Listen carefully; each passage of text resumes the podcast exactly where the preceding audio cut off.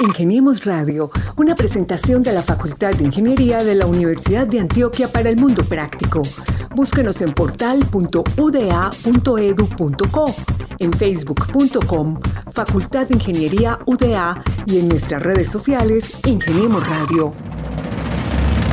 Hola, hola a todos los oyentes que nos siguen acá en una nueva emisión de Ingeniemos Radio, el programa de la Facultad de Ingeniería de la Universidad de Antioquia, donde contamos sobre noticias y todo lo que realizan los ingenieros de la UDA a través de la ciencia, la investigación, la docencia y la tecnología. Les habla Mauricio Galeano y le doy también la bienvenida a mi compañero en esta mesa de trabajo, a Gabriel Posada Galvis. Mauricio, un placer saludarte, así como la gente que nos escucha a través de nuestra señal de radio UDA y en las diferentes plataformas de podcasting. Los que nos oyen en Google Podcast, en Breaker, en Overcast, en Anchor, en Pocket Cast y en Radio Public.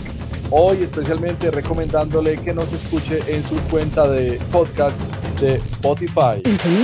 Radio. Así es, Gabriel, y como lo comentas, entonces estamos en diferentes canales para que la gente siga nuestros contenidos, los repita, los comparta y pues lógicamente trate de contactar a nuestros invitados que tienen historias muy bonitas, emprendimientos fascinantes. Hoy, por ejemplo, tenemos a uno de ellos que fue un estudiante de maestría de la Universidad de Antioquia. Nuestro invitado para esta emisión es Néstor Daniel Montiel Borges, un ingeniero mecánico que obtuvo su título en 2017. También realizó una maestría en ingeniería con énfasis en energética. Y vamos a hablar sobre el trabajo de grado que Néstor Darío realizó sobre los residuos sólidos urbanos.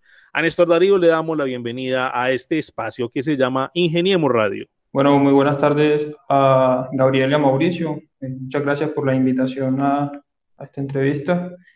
Eh, y a todas las personas que, que nos escuchan. espero se encuentren muy bien. Muchas gracias, Néstor Darío. También vamos a saludar a nuestro decano el día de hoy, a Jesús Francisco Vargas Bonilla, así como a nuestros dos productores de este espacio, Carlos Arturo Betancur Villegas y a Lady Joana Quintero, quienes se encargan de encontrar estas historias dentro de la Facultad de Ingeniería de la Universidad de Antioquia. Néstor Darío, hemos leído el trabajo que has hecho, trabajo de grado sobre los residuos, los residuos sólidos y con mucho optimismo nos hemos encontrado que también propone soluciones para disminuir la generación global de residuos sólidos, a lo cual también Colombia se ha comprometido desde el último año. Me parece que es un compromiso que le puede quedar grande, ya lo veremos con el tiempo, a reducir un 51% las emisiones de gas de efecto invernadero proyectadas para 2030. La primera pregunta es precisamente esa, Néstor Darío. ¿Lo es posible? Bueno, Gabriel, eh, posible es desde el punto de vista tecnológico. Eh, creo que en lo que más hay que trabajar en este momento es en, desde la cultura eh, en cuanto a la reducción de los residuos, porque en, en ese, en ese tema tenemos que trabajar todos los ciudadanos, no solamente el sector empresarial o, o el gobierno. Pero lo veo posible, eh, sin embargo, también eh, a través del estudio que realizamos, eh, encontramos que tenemos un atraso en cuanto a la implementación de, de sistemas de, que permiten una, un, un, manejo de los residuos más eficiente. creo que todo radica en este momento en, en la voluntad de, de las entidades gubernamentales. Néstor Darío, este espacio, por decirlo así, también sirve para educar desde lo que se hace en ingeniería y pues para que nuestros oyentes comprendan eh, con mayor precisión de qué se trata su trabajo, porque no arrancamos también por lo básico y es que le cuente a ellos qué son los residuos sólidos y pues digamos en la parte urbana cómo se, se clasifican o se caracterizan. Bueno, los residuos sólidos urbanos eh, se clasifican o, se definen como todo material eh, sólido o líquido que se genera a partir de la, de la, actividad humana, sea en el ámbito residencial, industrial o comercial, por ejemplo. Eh, particularmente en la ciudad de Medellín, se, la Secretaría de Medio Ambiente ha hecho estudios en los que se clasifican los residuos de, de acuerdo a cinco sectores. estos sectores son eh, el sector residencial, el cual aporta casi tres cuartas partes de los residuos que se generan, el sector industrial, el sector comercial y el sector institucional, ¿cierto? Eh, entonces ahí serían cuatro sectores. Eh, y como dije antes, la gran mayoría de estos residuos se genera en el sector residencial, es decir, en nuestras casas. Por eso mencionaba hace un momento la importancia de, trabajar en la cultura de, de la prevención, la reducción y la, el reciclaje de los residuos sólidos urbanos. Ahí, trabajando en ese tema, eh, seguro obtendremos eh, los mejores resultados, eh, más allá de, incluso estos procesos de aprovechamiento que estudiamos durante mi maestría. Claro, sin duda todos estos procesos requieren tiempo y requieren cultura. ¿Qué opinas de lo que ha pasado en Colombia en los últimos 20 o 30 años, que inclusive podrían resumir tu edad? Pero por, lo menos nosotros, eh, Mauricio y yo, tenemos recuerdo inclusive desde nuestra niñez de la cultura del reciclaje y cómo esto ha hecho parte de campañas y campañas permanentes, aunque a veces no continuas, de educación y formación de la gente. Bueno, realmente creo que estamos eh, eh, un poco quedados, como se dice coloquialmente, eh, en cuanto a reciclaje, por ejemplo. En Colombia tenemos que tan solo el, 17% en promedio es reciclado, mientras que el 83% va a rellenos sanitarios. y además, digamos que ese 17% que se recicla en su gran mayoría es hecho por recicladores informales. Entonces, encontramos que no hay una, logística o infraestructura desarrollada para, ese reciclaje. Y eh, también se hacen estas campañas, las, que, las cuales buscan que, haya sobre todo una mayor separación en la fuente. Sin embargo, bueno, eh, basado en lo que encontramos, mm, no, no, encuentro una gran acogida por el momento de, estas campañas. Sin embargo, eh, me queda claro que lo que hay que hacer es seguir buscando mejorías en ese tema y, tal vez incentivar o crear mecanismos que, que, permitan alcanzar una mayor tasa de reciclaje.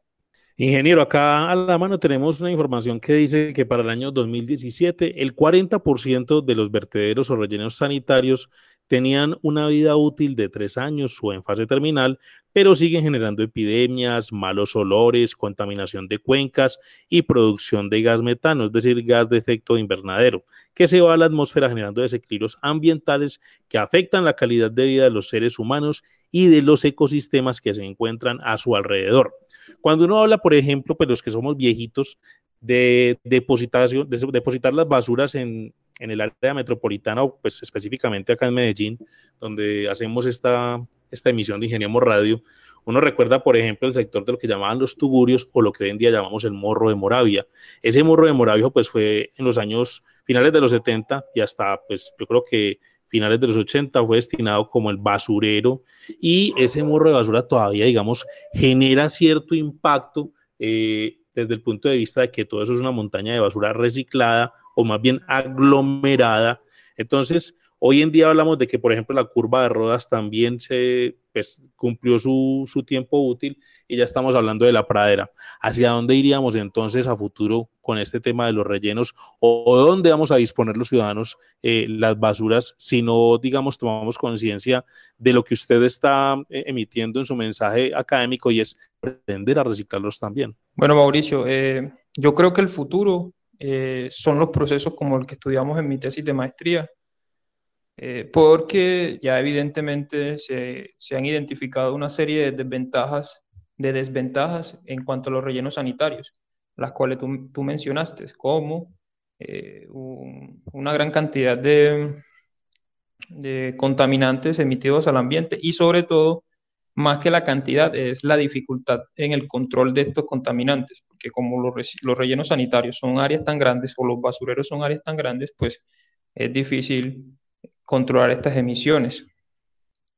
Eh, además, otra desventaja muy importante es eh, la cantidad de tiempo que se requiere eh, para la descomposición de los, de los residuos en, los rellenos. En este sentido, entonces, los procesos como los procesos termoquímicos, la incineración, la gasificación, tienen la gran ventaja de reducir grandes volúmenes de residuos en muy, muy corto tiempo, ¿cierto? Entonces, digamos que eh, estamos eh, eliminando ese problema de la gran cantidad de, de residuos eh, y además, eh, en cuanto a ejemplos mundiales, pues hay, hay muchísimos casos donde eh, los rellenos sanitarios se usan de forma limitada para albergar los residuos que definitivamente no se pueden aprovechar, sea por este tipo de procesos o por el reciclaje o reusar.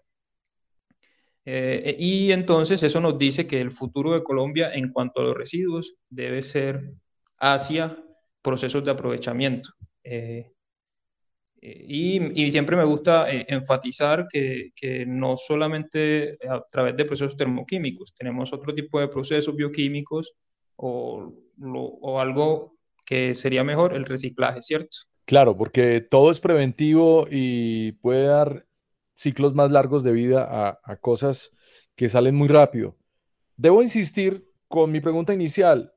Néstor, de nuevo, entonces, ¿usted estima que no se ha hecho nada para la cultura del reciclaje en Colombia? Eh, sé que existen campañas, pero basado en los resultados, evidentemente no han sido las correctas o no han sido suficientes. Eh, también pues desconozco o no tengo mucho conocimiento sobre esta parte del manejo de los residuos, es decir, sobre eh, esto que es más de campañas, más, que es algo más social, que lo, pero creo que es muy importante pero entonces habría que evaluar si, si, si lo que esas campañas están, están siendo efectivas, eh, que creo que no, por los resultados.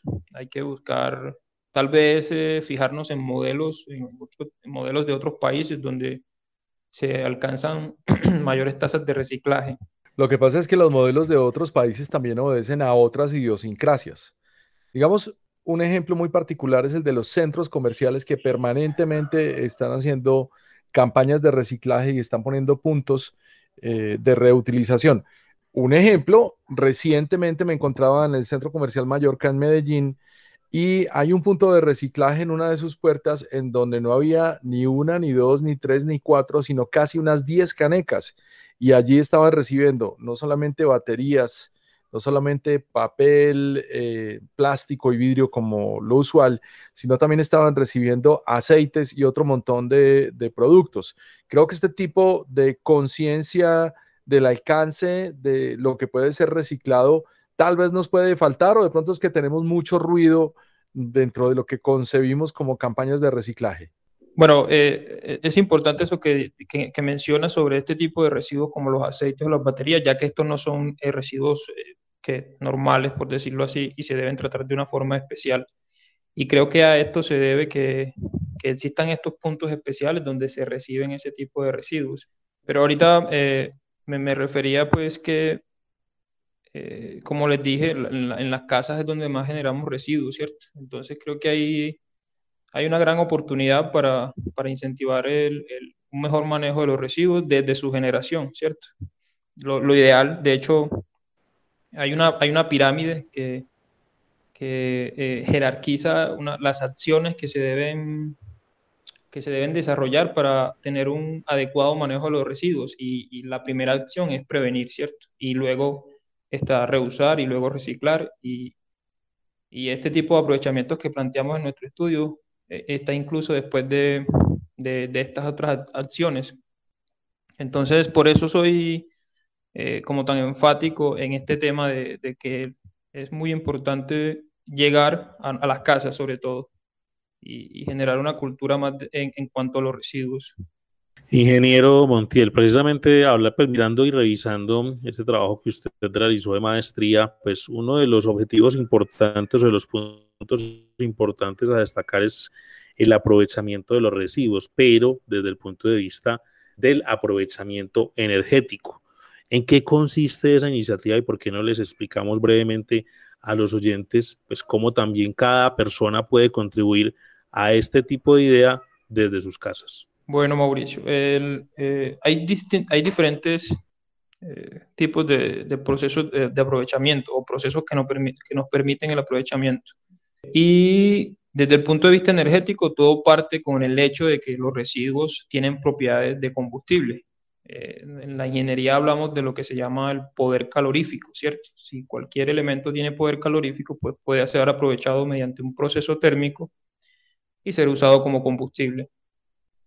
Eh, en este eh, sentido, entonces, al encontrar ejemplos en otras partes, al empezar a estudiar sobre el tema, encontramos que en el mundo, la, digamos que el proceso más más ampliamente usado es la incineración, que ya lleva en el mundo varios años, eh, sobre todo en países desarrollados, y que hay en esos lugares se han encontrado ya algunas desventajas de, este proceso de incineración, ¿cierto? Como sobre todo asociado a, algunas emisiones de, de, unos componentes que se llaman dioxinas y furanos. Eh, y que solo estamos a través de la incineración, solo generamos calor. Eh, entonces, buscando como sobrepasar esas desventajas, llegamos al proceso de gasificación, donde las basuras, antes de convertirse en, electricidad, que es el producto final de, de nuestro estudio, se convierte en un combustible que se llama sin gas, ¿cierto? Y entonces, como antes de la electricidad tenemos un combustible, pues tenemos una mayor, un combustible gaseoso, eso le da una mayor flexibilidad al proceso, porque ya no tenemos solo calor, podemos tener un combustible o, o un compuesto gaseoso que se puede convertir en combustible para un motor, para una turbina de gas o incluso como materia prima para el sector químico, ¿cierto? Y ahora también encontramos que hay un proceso en particular de gasificación que se llama gasificación por plasma, que en este momento es el más novedoso.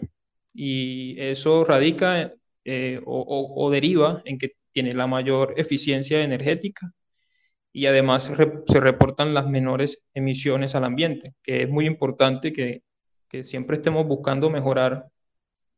Eh, eh, los aspectos energéticos, pero sobre todo desde mi punto de vista, el, efecto negativo que puede tener sobre el ambiente.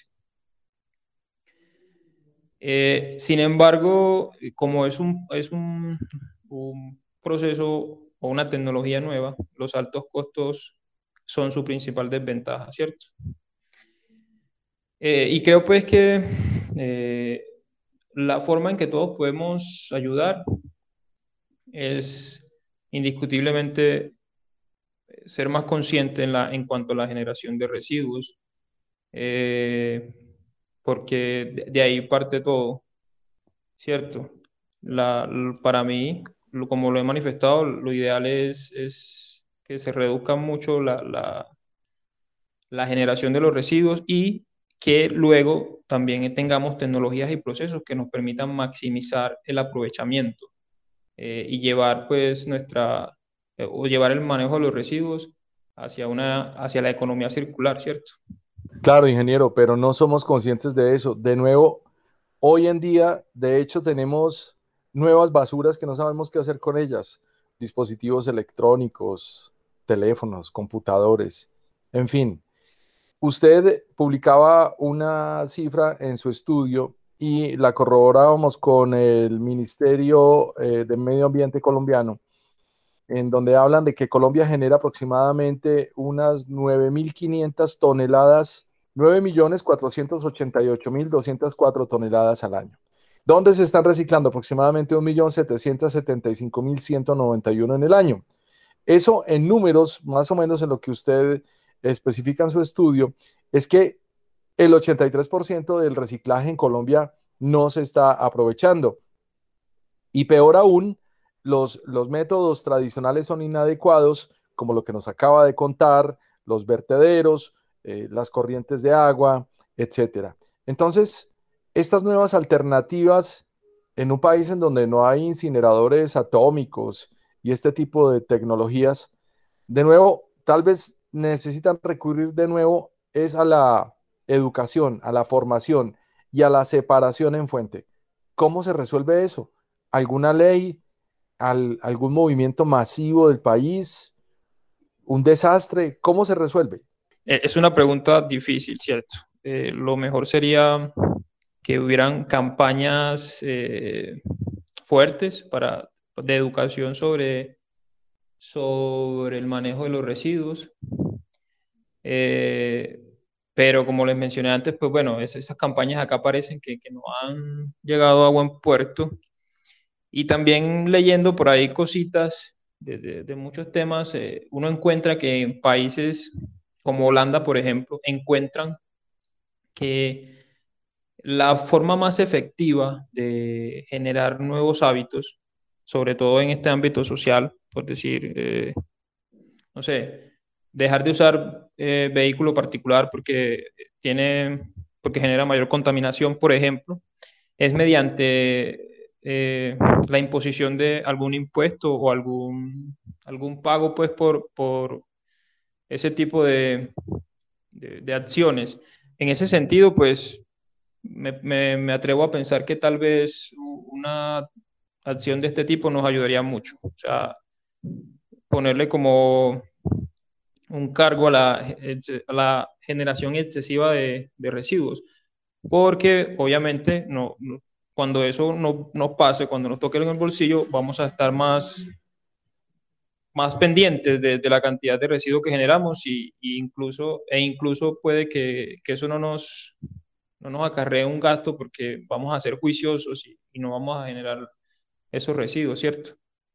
Eh, pensaría pues que esa es una opción, pero es, por ejemplo ese tema es claramente un tema delicado y se tiene que tratar con, con mucho cuidado. Ingeniero, imagínese que yo vivo en la comuna nororiental y pues la mayoría de mi vida, casi 40 años, he vivido al lado de una quebrada que es la Bermejala.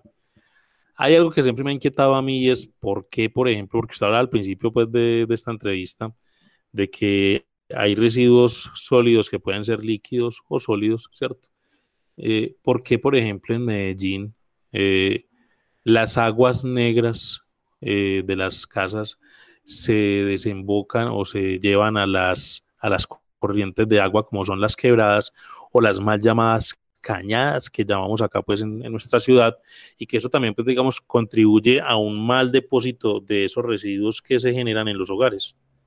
Pues yo creo que en ese sentido de, las aguas eh, que se generan en los hogares es falta de, una infraestructura adecuada porque pensaría, no, no tengo eh, o más bien, no, como a diferencia de ti, no vivo cerca de, un cuerpo de estos de agua, pero creería que los habitantes de, estos lugares, pues, esa es la opción que tienen. Y nuevamente es como la, eh, una consecuencia más de, esa falta de, infraestructura adecuada. Eh, porque, pues, se necesitan, les he dicho varias veces, pues que como, como sociedad todos tenemos la, la obligación de, de hacer un correcto manejo de los residuos, sean sólidos, eh, de las aguas negras y, de todos estos.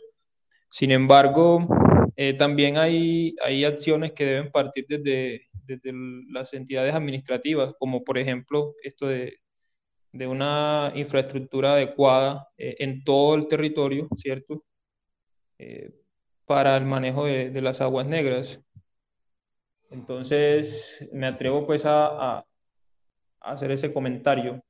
Revisando con mi compañero Carlos Betancourt, un artículo de la BBC nos cuenta que actualmente hay una planta que está produciendo en Oslo, Noruega, calor para 56 mil hogares. Recordemos que en Noruega y en Dinamarca y en los países nórdicos es muy importante que haya plantas que produzcan el calor para los largos periodos de invierno. Pero todo lo contrario, en este momento han creado una sobrecapacidad en las plantas de Noruega y Suecia y ahora están dependiendo de producir más y más basura. ¿Qué opina usted de una paradoja como esa? Bueno, esa es la paradoja que, que, que, o sea, que me parece que es que nos, que, es la muestra la mayor muestra de que necesitamos trabajar mucho en esas tres primeras acciones. Eh, porque la idea no es em, que como podemos generar electricidad, entonces generemos basura y generemos basura.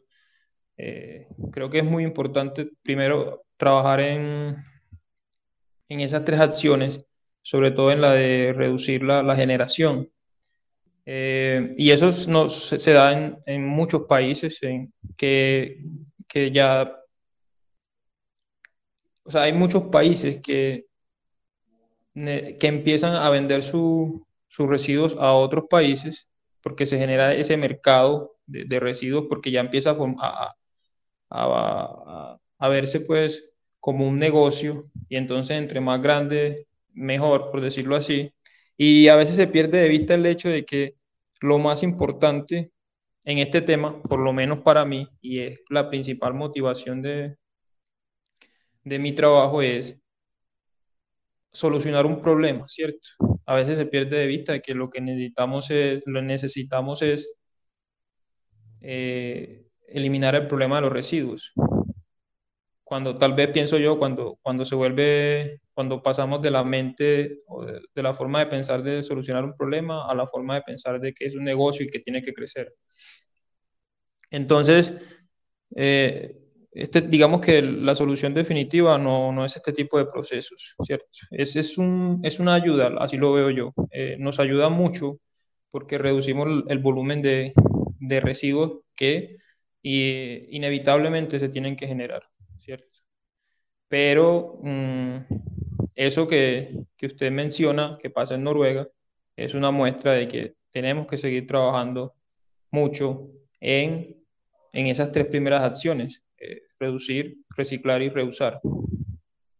Ingeniero, hay una inquietud personal que yo creo que se ha vuelto crítica y es que en la Universidad de Antioquia los estudiantes de maestría y doctorado desarrollan tesis y trabajos de investigación muy interesantes que, como usted lo planteaba hace un momento, pues lo que buscan es plantear soluciones a problemas reales eh, desde el punto de vista del conocimiento, pero que a veces son muy buenas y no se saben mercadear o no se saben vender al sector productivo, bien sea al sector público o al sector privado.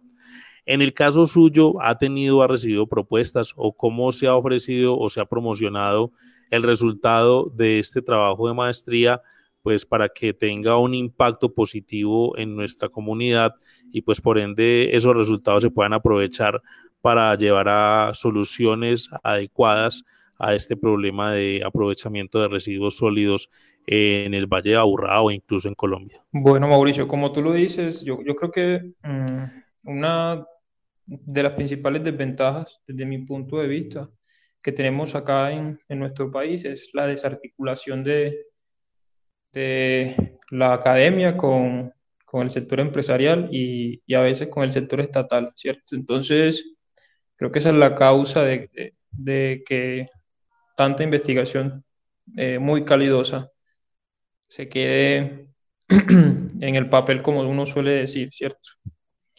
Eh, entonces, es necesario una mayor articulación en ese sentido.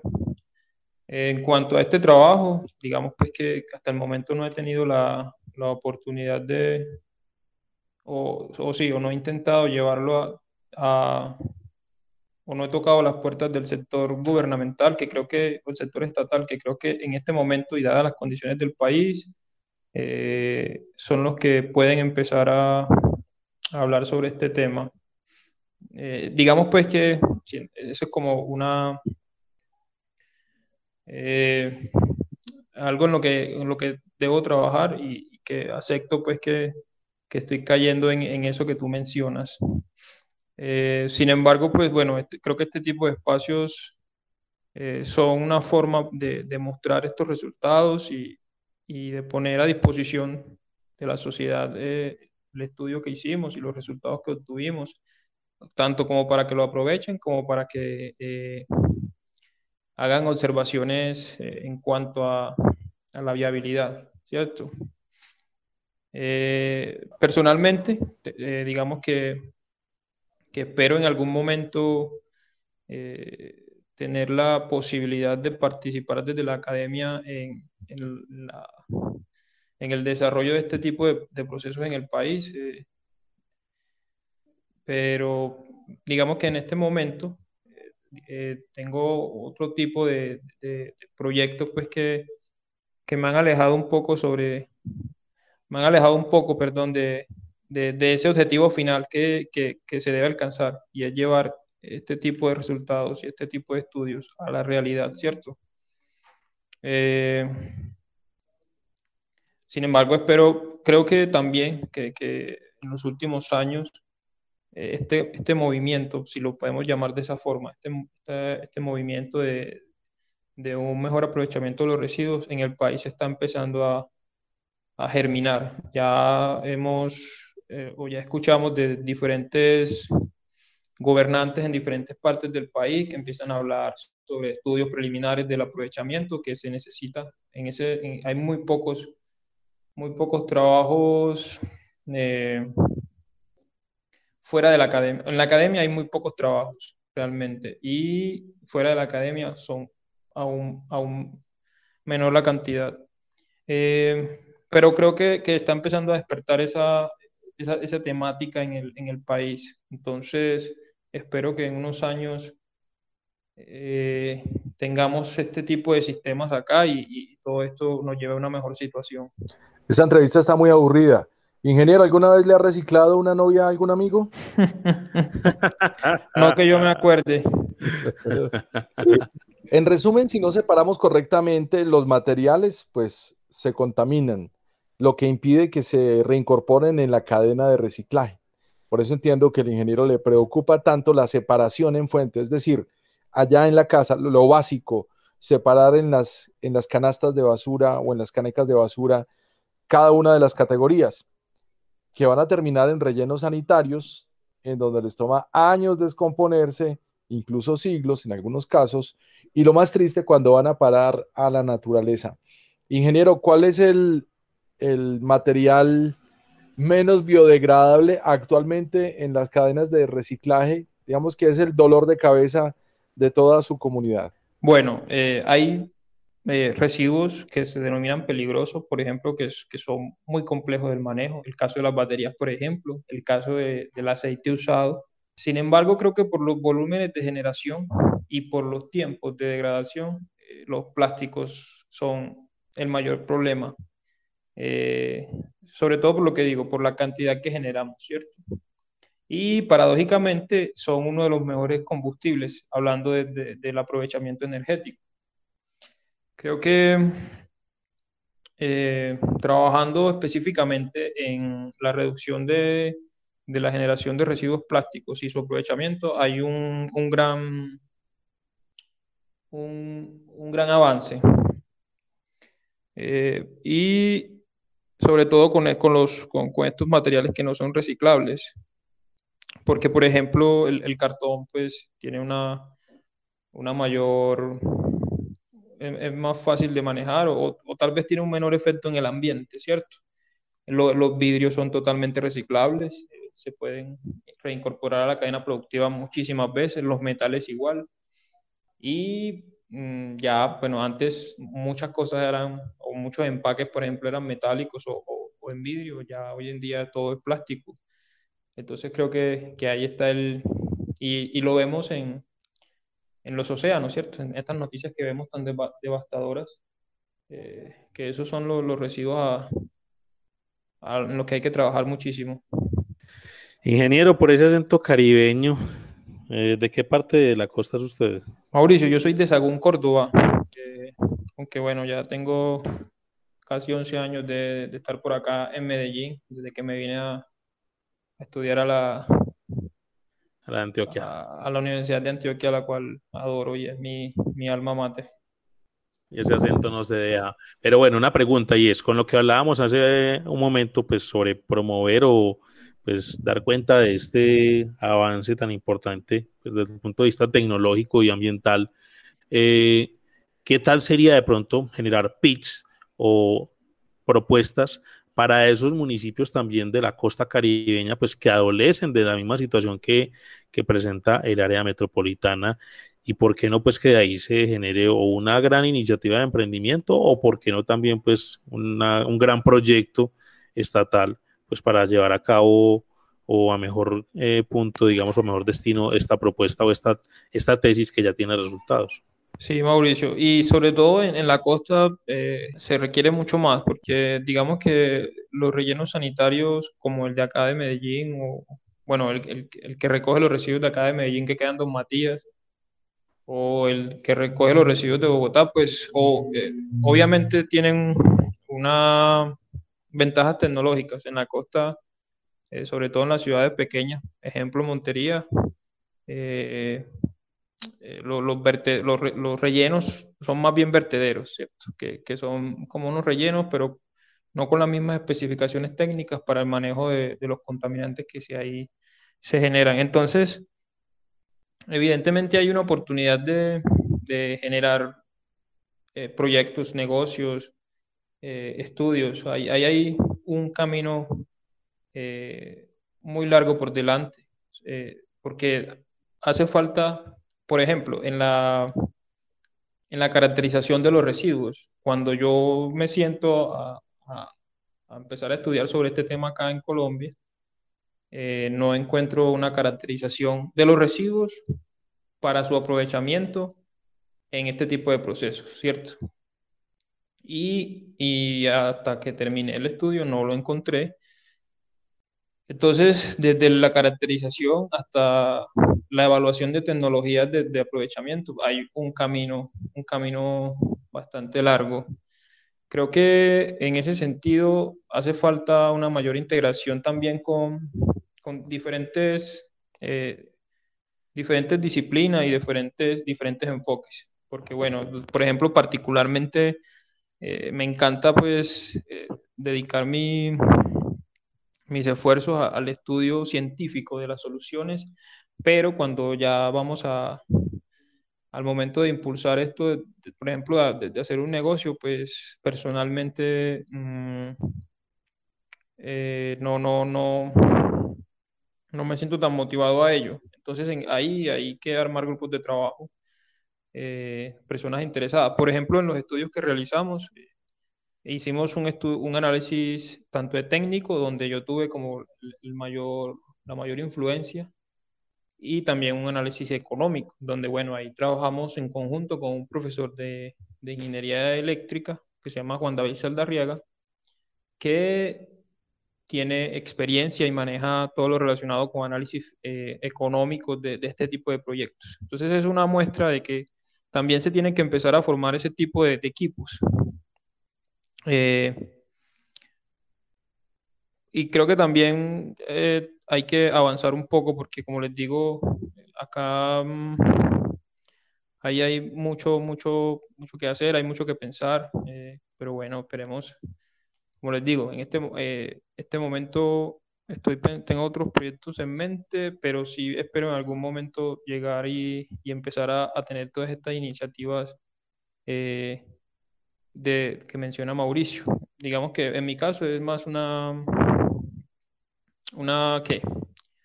Es como mi, mi, mi proyecto o mi plan, ¿cierto? Uno, tiene sus, sus, crea un plan y tiene sus etapas.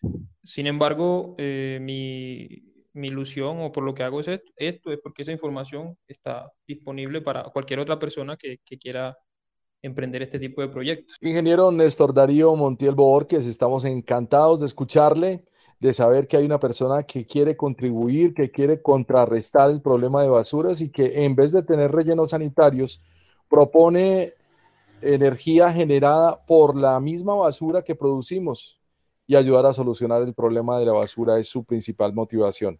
Para que esto no produzca emisiones contaminantes, no vaya al mar, a los ríos y no ocasione olores y epidemias.